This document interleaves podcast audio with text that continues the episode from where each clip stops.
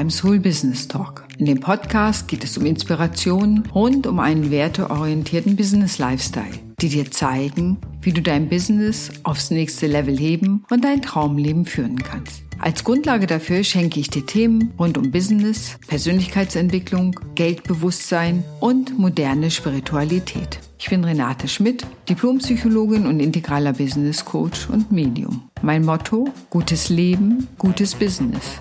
Ich wünsche dir viel Spaß beim Hören des Podcasts.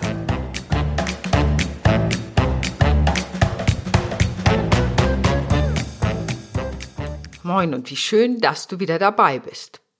Sag mal, ich habe eine Frage an dich. Jagt dich dein Geld oder jagst du das Geld? Sitzt es dir im Nacken? Oder die Sorge raubt dir den Schlaf? Spätestens dann solltest du dich mit deinem Geldbewusstsein oder auch Money Mindset auseinandersetzen. Jetzt fragst du dich, was ist denn dieses Geldbewusstsein überhaupt? Es ist die bewusste und unbewusste Einstellung zum Thema Geld die deine Entscheidungen beeinflussen.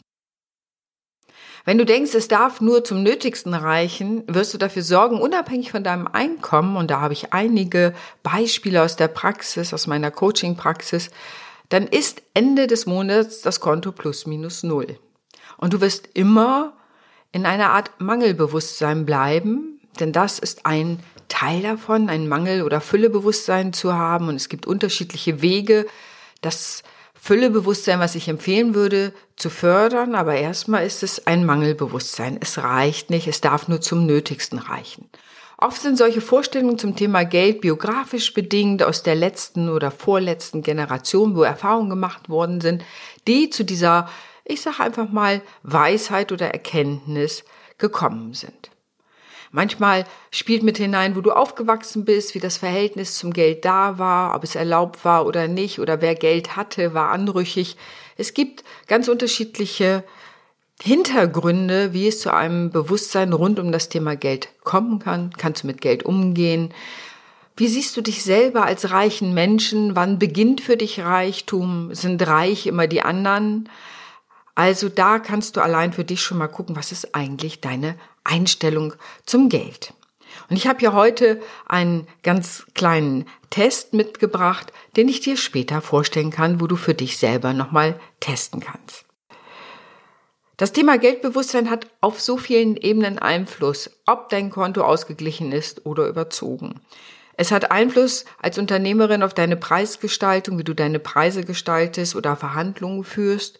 Und so erlebe ich oft, dass jemand sagt, naja, mein Gegenüber wirkte so, als hätte er oder sie nicht genug Geld, da bin ich schon mal mit dem Preis runtergegangen. Das heißt, das Gegenüber musste noch nicht mal nachfragen, gibst du mir einen Rabatt, kann ich in zwei Raten zahlen, was auch immer, sondern allein aufgrund der Bilder, der Konstrukte, die im Kopf waren, zum Beispiel, es ist eine alleinerziehende Mutter, ergo, sie hat kein Geld, ergo, ich muss mit meinem Preis runtergehen, sonst wird sie nicht kaufen. Das führt in die Irre. Und das hat immer damit zu tun, dass dein Geldbewusstsein von Konstrukten, Ideen und eigenen Vorstellungen bestimmt ist und dann eben auch dein Handeln bestimmt. Es kann auch sein, dass du selber ein Bild von dir hast, ich bin ein sehr sozialer Mensch und deswegen darf ich auch nicht viel Geld nehmen, weil soziale oder spirituelle Menschen gar nicht viel Geld nehmen dürfen oder am besten gar nicht. Oder wenn jemand eine Gabe hat, sollte er oder sie da sowieso kein Geld für nehmen, weil das ist eben eine Gabe und da kann man eben auch dann kein Geld für verlangen. Vielleicht kennst du solche und ähnliche Sätze und sie haben alle mit dem Geldbewusstsein zu tun und im Grunde alle mit Konstrukten von der Welt, von moralischen Vorstellungen und ich sage immer, Moral kann auch ein Gift sein. Ich bin immer mehr etwas für Ethik zu gucken, ethisch zu schauen, statt moralisch, weil moralisch weiß immer, was richtig und was falsch ist und wer richtig und falsch ist. Aber das nur am Rande. Und es geht beim Thema Geld wirklich darum, wer willst du sein? Wie fühlst du dich mit Geld?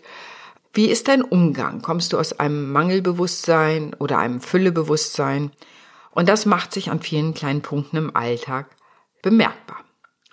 Und jetzt kommt der kleine Test, wo du selber für dich mal gucken kannst, wo du stehst. So ein ganz grundlegendes Thema ist der Dreiklang Geben, Nehmen und Behalten beim Thema Geld.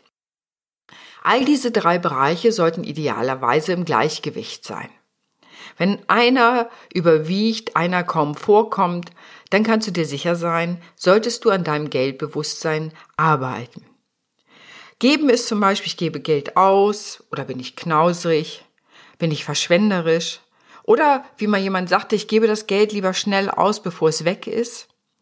Das sind so typische Aussagen im Umgang mit Geld, die ich beim Thema geben kann ich spenden? Oder denke ich, nee, ich habe das Geld dafür nicht. Auch das ist Teil des Gebens. Mm, also, wie ist es selber? Wie gehe ich selber mit Geld um? Kann ich für mich Geld ausgeben?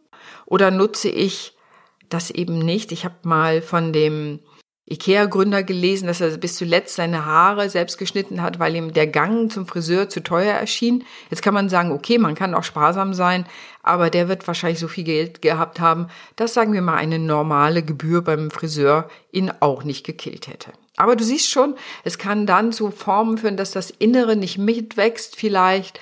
Und das erlebe ich oft bei meinen Kunden. Das Innere ist nicht mitgewachsen mit dem größeren Umsatz zum Beispiel oder mit den Umsatzzielen. Das heißt, ich muss auch eine psychische oder seelische Entwicklung machen, um mehr Geld nehmen zu können, um mehr Umsatz, ich sag mal, ertragen zu können. Und da kommen wir im Grunde schon zum nächsten, zum Behalten. Kann ich mit dem Geld umgehen, das ich habe? Und das ist ein ganz wichtiger Teil. Das heißt, verwalte ich mein Geld? Habe ich eine Idee, wie viel ich habe? Habe ich eine Idee, wie viel ich ausgebe? Kümmere ich mich um meine Steuern? Für Selbstständige ganz wichtig, lege ich Geld zurück, damit ich die Steuern bezahlen kann. Ich empfehle schlichtweg immer, einfach schlichtweg ein Drittel der Einnahmen zurückzulegen auf ein Konto, an das man, sobald die Steuer kommt, erst wieder rangeht, vorher das einfach da sammelt. Ja, du kannst es auch anders per minutiös ausrechnen. Ich selber fahre ehrlich gesagt mit der Ein-Drittel-Regel super gut und irgendwann habe ich sogar einen Überschuss und dann ist die nächste Reise davon locker bezahlt. Also, Legst du Geld zurück, gehst du damit um oder denkst du, alles, was auf deinem Konto ist als Selbstständige, ist auch das, was du ausgeben kannst? Das sind auch Sachen und Aussagen, die ich von meinen Kunden gehört habe. Also das habe ich mir gerade nicht ausgedacht. Hier geht es natürlich auch beim Thema Behalten, darum kümmerst du dich so um Geld, dass du eben auch investierst, dass du Rücklagen bildest, dass du guckst, was du mit deinem Geld machst und idealerweise natürlich auch das gut verwaltest, also nicht nur, ich sag mal, unter die Matratze legst, das ist vielleicht die schlechteste Übung, sondern mit Geld umzugehen, zu wirtschaften. Das kann auch mal eine Fehlinvestition sein. Das passiert jeder Selbstständigen, jedem Unternehmer. Aber grundsätzlich geht es natürlich darum, wenn du da etwas machst, in etwas zu investieren, wovon du was verstehst oder wo du dich aufgeschlaut hast. Das heißt, wo du dir ausreichend Informationen besorgt hast, um entscheiden zu können, ob diese Investition eine gute und für dich richtige Investition ist. In etwas zu investieren, wo du nichts von verstehst, würde ich ehrlich gesagt nicht empfehlen, sondern zumindest sich ausreichend Informationen dann zu beschaffen oder sich gegebenenfalls gut beraten zu lassen. Also das Thema Behalten, der Umgang und Verwaltung mit Geld, wie gehe ich damit um? Und ich kann dir einen kleinen eine kleine Geschichte erzählen. Meine Mutter sozusagen, die hat mir, kaum dass ich ausgezogen war, ich bin mit 18 gleich ausgezogen, hat sie mir gesagt, so, und jetzt machst du dir unterschiedliche Briefumschläge und dann schreibst du dir auf, welche Versicherungen du im Jahr hast. Die waren ja einmal im Jahr zu bezahlen. Und dann legst du jeden Monat eben ein Zwölftel da rein. Das heißt dann, wenn zum Beispiel die Versicherungssumme fällig ist, hast du das Geld da. Du musst nur noch den Umschlag aufmachen, das Geld liegt drin. Das war so eine ganz einfache Art der Wirtschaft, aber das ist das, was ich so äh, als allererstes gelernt habe. Heute kann man Unterkonten machen für solche Dinge, ganz klar. Aber ich habe von einigen Leuten gehört, die diese, ich sag mal, Sache mit den Briefumschlägen tatsächlich auch gelernt haben, was es im Grunde bedeutet, wo du das Geld dann hinterlegst, ist am Ende ja egal oder hast ein Unterkonto. Aber überhaupt dieses Prinzip, vorausschauend zu sein, nicht überrascht zu sein, oh, jetzt kommt ja diesen Monat die Versicherung, mein ganzes Gehalt oder mein ganzer Umsatz ist weg weil ich plötzlich diese Kosten habe. Also da einen Überblick auch über die Ausgaben zu haben, hilft immer auch mal einige Monate sich aufzuschreiben, was gebe ich eigentlich aus. Und da sind wir bei einem weiteren Punkt, sozusagen, wenn wir das Thema behalten haben, müssen wir auch nehmen können. Und nehmen fängt an, kann ich Komplimente annehmen? Oder sage ich, ach nein, ist doch gar nicht so. Ja, kann ich Komplimente annehmen? Kann ich ein Geschenk annehmen, ohne innerlichen Merker zu machen? Ah, dieses Geschenk hatte ungefähr einen Wert von 30 Euro. Nächstes Mal, wenn ich ihn oder sie treffe, dann muss ich mindestens ein Geschenk für 30 Euro mitbringen, wenn nicht darüber hinaus. Also kann ich wirklich etwas annehmen, ein Geschenk annehmen, ein Kompliment annehmen? Oder wehre ich es im Grunde ab und mache mir einen Merker und dann ist es kein Geschenk mehr, sondern am Ende ein Tauschgeschäft? Aber auch ganz wichtig beim Nehmen kann ich einen angemessenen Preis für mein Angebot nehmen. Häufig eine Schwelle. Ja, wird das denn jemand bezahlen, ist sofort die nächste Frage, die kommt, wenn ich sage, du darfst unter 100 Euro, wenn du zum Beispiel als Coach oder Selbstständiger unterwegs bist, unter 100 Euro die Stunde darf dein Angebot gar nicht kosten, weil dann wird es unwirtschaftlich. Das ist einfach eine Faustregel. Nach oben hin ist es offen, aber viele haben sofort Sorge, dass dann niemand ihr Angebot kauft.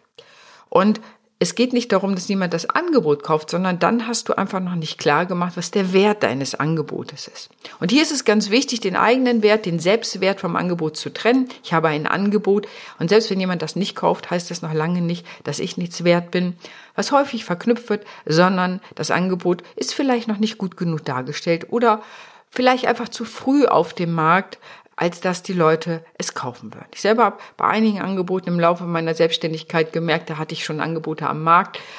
Da, das war einfach noch nicht die Zeit. Die Zeit war einfach noch nicht reif dafür und fünf Jahre später konnte ich das locker verkaufen, weil sich das auch Bewusstsein der Menschen verändert hat, was ich zum Beispiel bei mir merke mit der spirituellen Arbeit, dass ich das Spirituelle in meine Arbeit integriere, wäre für vor zehn Jahren ein No-Go gewesen und heute kommen Leute deswegen extra zu mir, weil sie sagen, super, du hast das Businesswissen, du hast die Psychologie für die Persönlichkeitsentwicklung, weil mir klar ist, ich muss mich als Unternehmerin auch entwickeln und du hast die spirituelle Dimension, die das Sinnhafte, die Sinnhaftigkeit in all dem und äh, vielleicht auch die Berufung nochmal deutlich macht.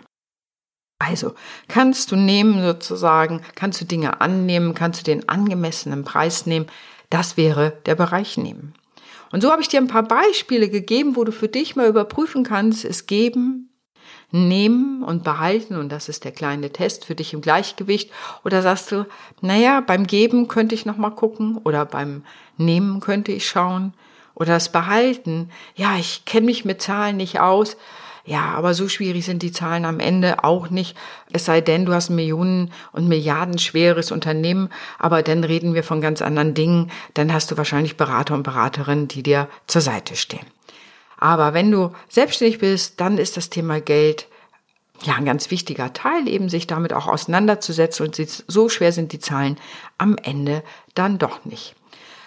Ja, das war's für heute zum Thema Geldbewusstsein. Ich will immer mal wieder zum Thema Geld was machen, weil natürlich da Menschen immer wieder mit mir arbeiten und das ist häufig eine Hürde auch für einen höheren Umsatz. Wenn das Geldbewusstsein im Ungleichgewicht ist, dann löst es Gier aus, Angst aus, ganz große Ängste auch. So wird jemand das kaufen, wird es sichtbar sein. Und das führt oft übrigens dazu, dass viele ihr Angebot gar nicht auf den Markt bringen, weil sie schlichtweg Angst haben, es würde keiner kaufen. Und ganz ehrlich, so kauft es garantiert keiner, wenn es nicht sichtbar ist kann es auch tatsächlich nicht gekauft werden. Dann sind wir im Rahmen einer selbst erfüllenden Prophezeiung. Das wird bestimmt keiner kaufen, weil ich es zu teuer aufgerufen habe, aber dann stelle ich es lieber mal gar nicht rein. Ja gut, dann kauft es auch keiner, weil es, wie gesagt, nicht sichtbar ist. Also da gibt es ganz viele Geschichten, die ich dir erzählen könnte, die ich aus meinem äh, Mentoring-Alltag erlebe. Und da geht es natürlich darum, auch auf psychologischer Ebene diese Hemmnisse abzubauen, zu gucken, welches Geldbewusstsein möchte ich mir entwickeln, welches Bewusstsein zum Thema Geld, was ist für mich Reichtum.